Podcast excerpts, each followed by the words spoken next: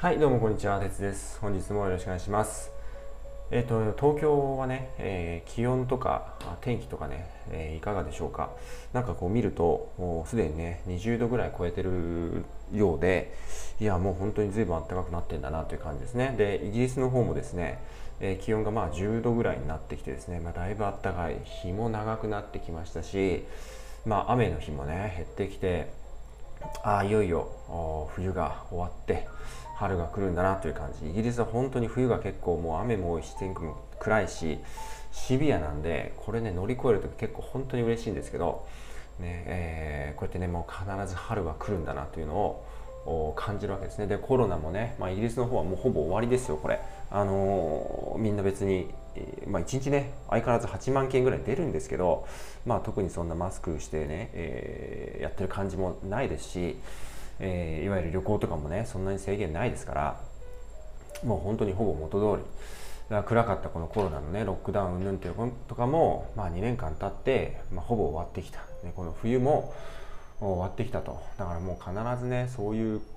苦しい時期っていうのは、まあ、必ず終わりが来ますからね、えー、それはね、えーまあ、試験勉強とかもそうだと思います。苦しい時期はありますけど必ず何かしら光が当たる瞬間っていうのはあるんでね、えー、だからこそもう我慢して我慢して頑張んなきゃいけないんじゃないかなと思ったりするわけですが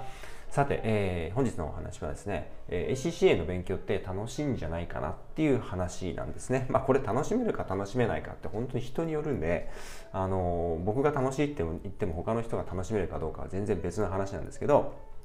ただ、まあ皆さんね、勉強すでにしてる方は、あの、試験勉強楽しいっていうふうに言えますかっていう質問なんですね。これまあ結構楽しいですっていう人って多くてですね、私が知る限りはですね、あの、もうめちゃくちゃつまんないですっていう人って、まあんまりいない。あの、ちょっとね、レベルが高くて難しいですっていう人とかは、まあたまにいますけど、まあでもそれも含めてね、えー、徐々に分かっていく。で、その分かったことが何かに生かされてくるっていうことで、楽しいですっていう人って結構いるんですよね。で、科目がいっぱいあるんで、そういう意味では次の科目に乗り越えていくのとかね、えー、そういうタイミングで、あ、次の科目が勉強できることが嬉しいですとかってね、あの、すぐ次の科目に勉強したがっちゃうみたいなね、ところも若干ある人もいます、いるかもしれないですけど、まあ、それはそれでね、ちょっとぐっとこらえて、まずは受かってって話なんですけど、まあね、そういう結構楽しめるどんどんやりたくなる試験になってんじゃないかなと、私自身も思うんですね。で、自分のことを振り返ってみてもですね、まあ、もちろん当時あ試験に絶対受かんなきゃいけないなと、ね、イギリスでちゃんと生活していくために、えー、絶対受かんなきゃいけないなっていうプレッシャーを自分になりにかけてですね、えー、やっていましたが、まあ、だとしてもですね、まあまあ楽しい内容の試験だったんじゃないかなっていうふうにね、えー、思ったりはします。あの勉強してて、いや、これつまんないな、これ役に立たないなとかって思ったことはないんですよね。えー、だからまあまあ面白いかなと思う。で、当時ね、私の時はもうバーっていっぱい書く試験でしたけど、その書くっていうのもね、えー、そんなね、私、海外の大学院とか行った人じゃないので、そんな英語でバーッと書くなんてことやったことないわけですよ。でもそれがこう、無我夢中ですけど、だんだんできるようになっていくのとかも楽しくなったりとか、で、だんだんこう、書こうとしていくうちにですね、英語で物事を考えていったりとかするようになっていった自分がいるんですよね。でそういう時にね、ああ、なんか、あいいな、これって、なんか成長してんなとか思ったりとかしてね、そういう楽しみを感じられた試験だったんじゃないかなと、振り返るとね、思うんですね。で、これ、まあなんでだろうということをちょっとまあ考えてみると例えばね、えー、私はまあ学生の時に日本の会計士試験を実はチャレンジしました。あの残念ながら受かりませんでしたけどいろんな諸事情ありまして。で USCPA も勉強しました。これはまあね幸いになんとか頑張って頑張って取ることができました。ね。でまあそのね3つを比較した時にまあどれが楽しめたかなっていうとまあ ACCA なんじゃないかなと思うんですね。ちょっとそれはひいき目じゃないのって話かもしれないですけど、ただでも、なんでかなっていうふうに考えると、日本の会計士試験っていうのは、まあ、担当式と論文式というのがあって、担当式がまあ4科目、で論文式は今5科目かな。昔はなんか6科目ぐらいあったような気がするんですけど、まあそういうのをですね、まあ一気にボッと受けるわけですね。年に、まあ、当時、昔も年1回、で今年2回なのかな。まあ、ボンと受けるわけですね。で、それをもう4科目とかをぐっと全部、ね、できるようになってボンと受けてそれで受かるか受からないかでそれが受かったら今度は論文式で5科目いっぺんに受けてでね、全部の全体のバランスを見ますから、ね、3科目めちゃめちゃできても1科目全然ダメージを受かんないわけですよね。というわけで全部の科目をまんべんなく弱点ない形で合格レベルを超えるっていうことをしていくんですね。ただそれなりの量ですからそれをね1年間とか2年間で終えるってまず無理なわけですよ。最低でも2年とかかけてようやくそのレベル全部かレベルでギリギリ届くか届かないかみたいなそういう試験ですよね。なので何せもう分量が圧倒的な分量なんですよねだからこれを受かれる人方というのはねあのもしかしたらこれあのメルマガ読んでる方とか、ね、いるかもしれないですけど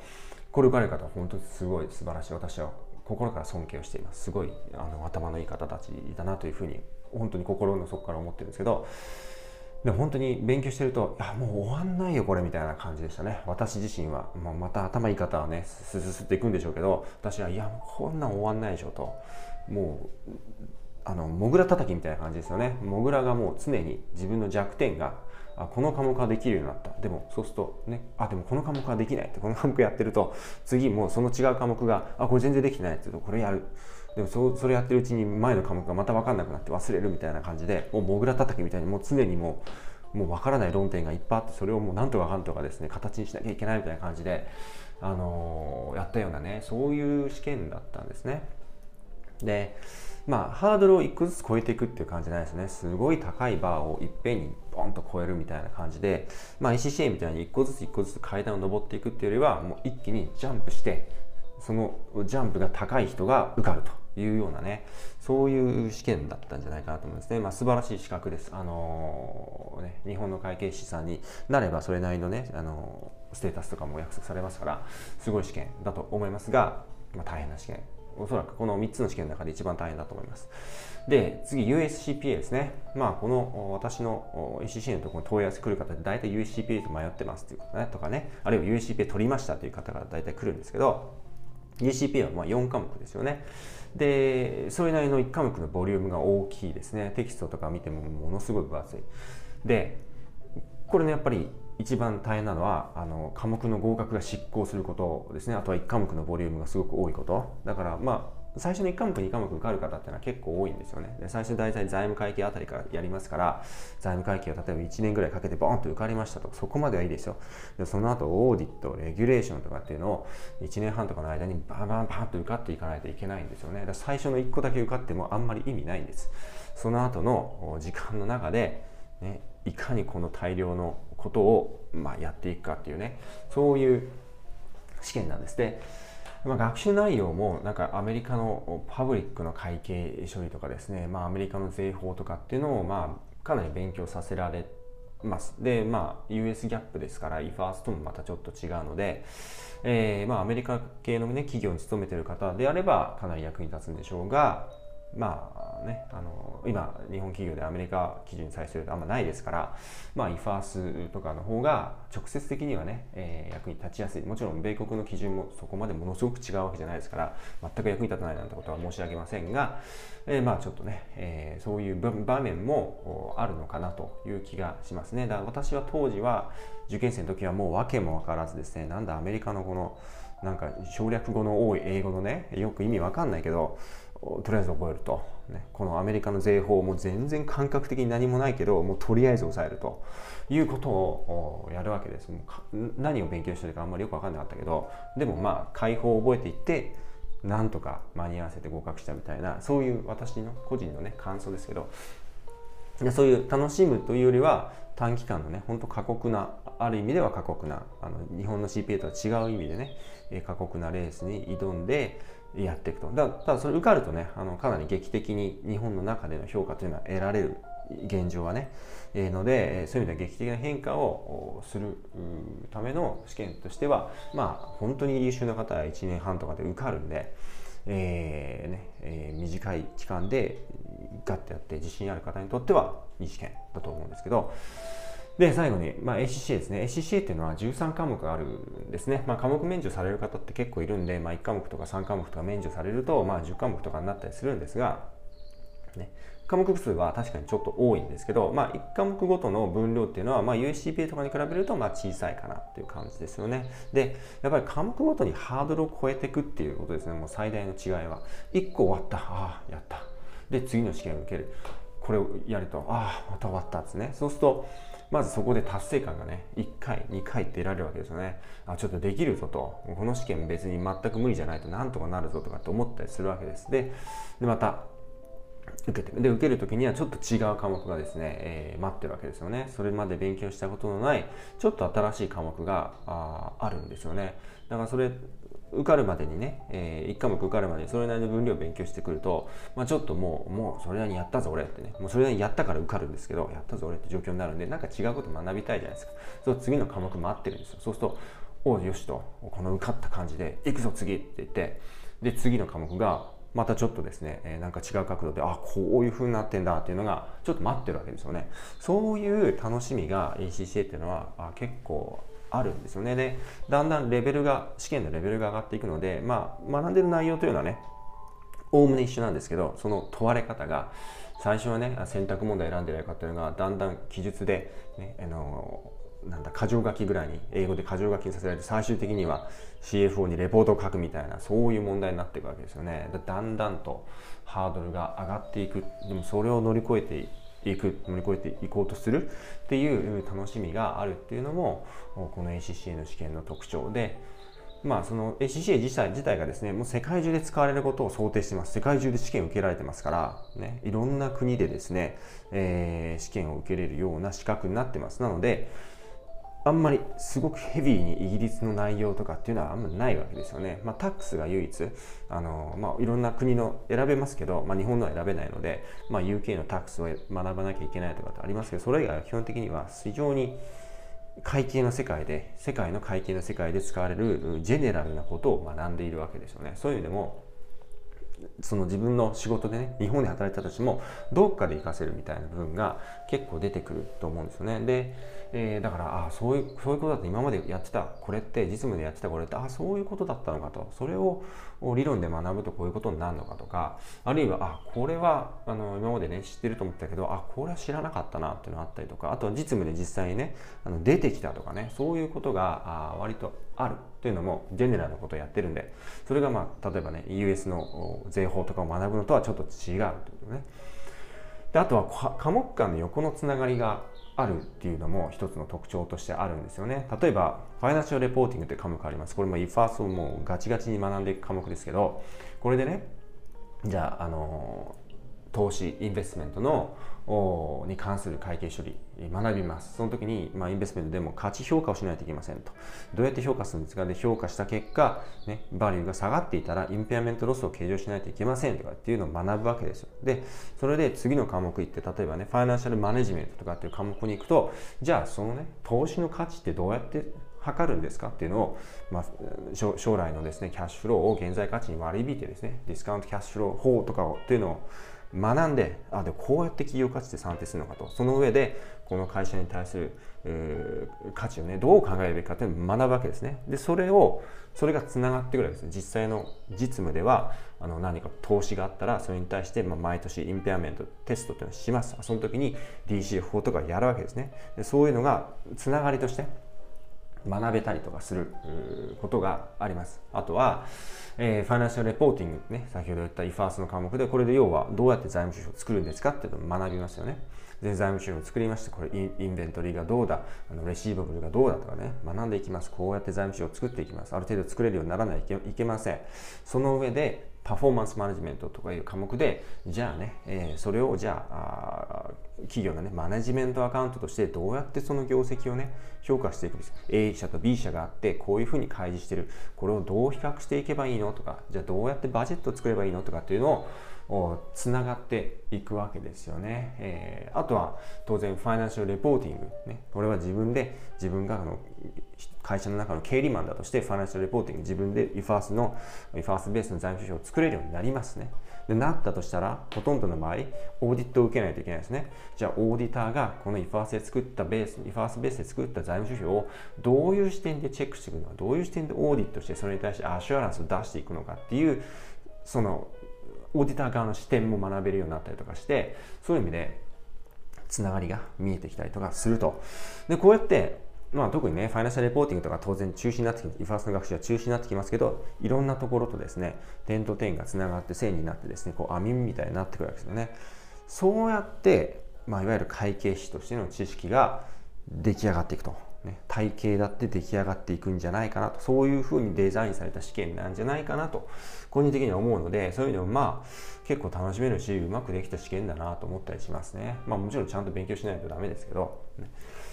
であとはあの当然先ほど申しましたけど英語力のレベルがねだんだん徐々に上がっていくっていう一つの特徴があるので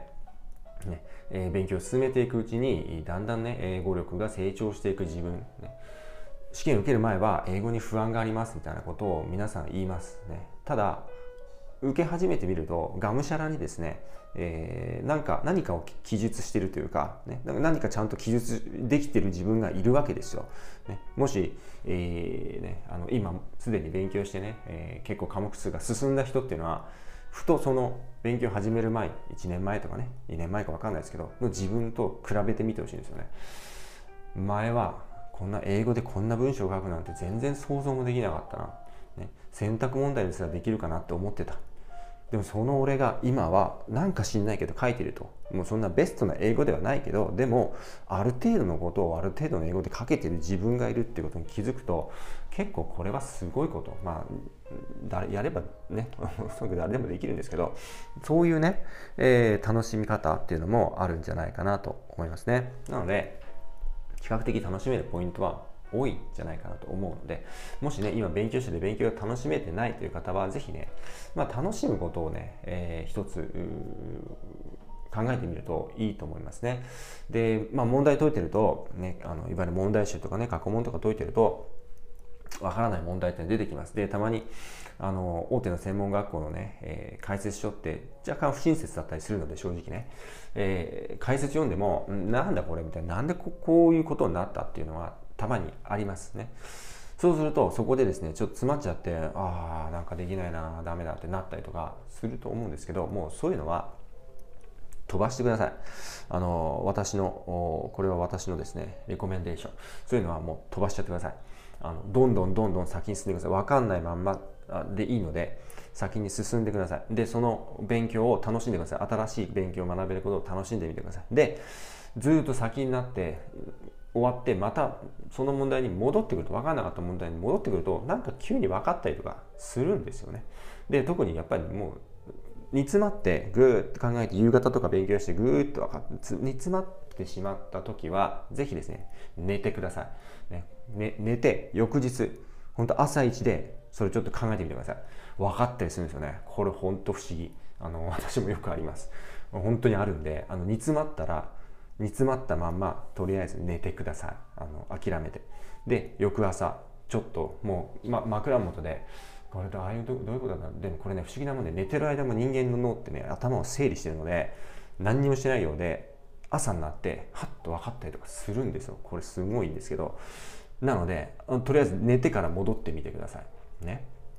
で寝て戻っても分かんなかったらもう先進んでください。気にしないでください。とりあえずおそらくその問題難しすぎます。なのでその問題できなくても別にいいです。あの ACCA って50点取れればいいのでもうその問題しててください。先進んでください。で2週目もう一回学んでみてください。そしたら分かるかもしれないのでね。で分かんなかったら寝てください。寝て起きたら分かる可能性あるのでね。そういう意味ではちゃんと寝て起きて考えるっていうことをやんないと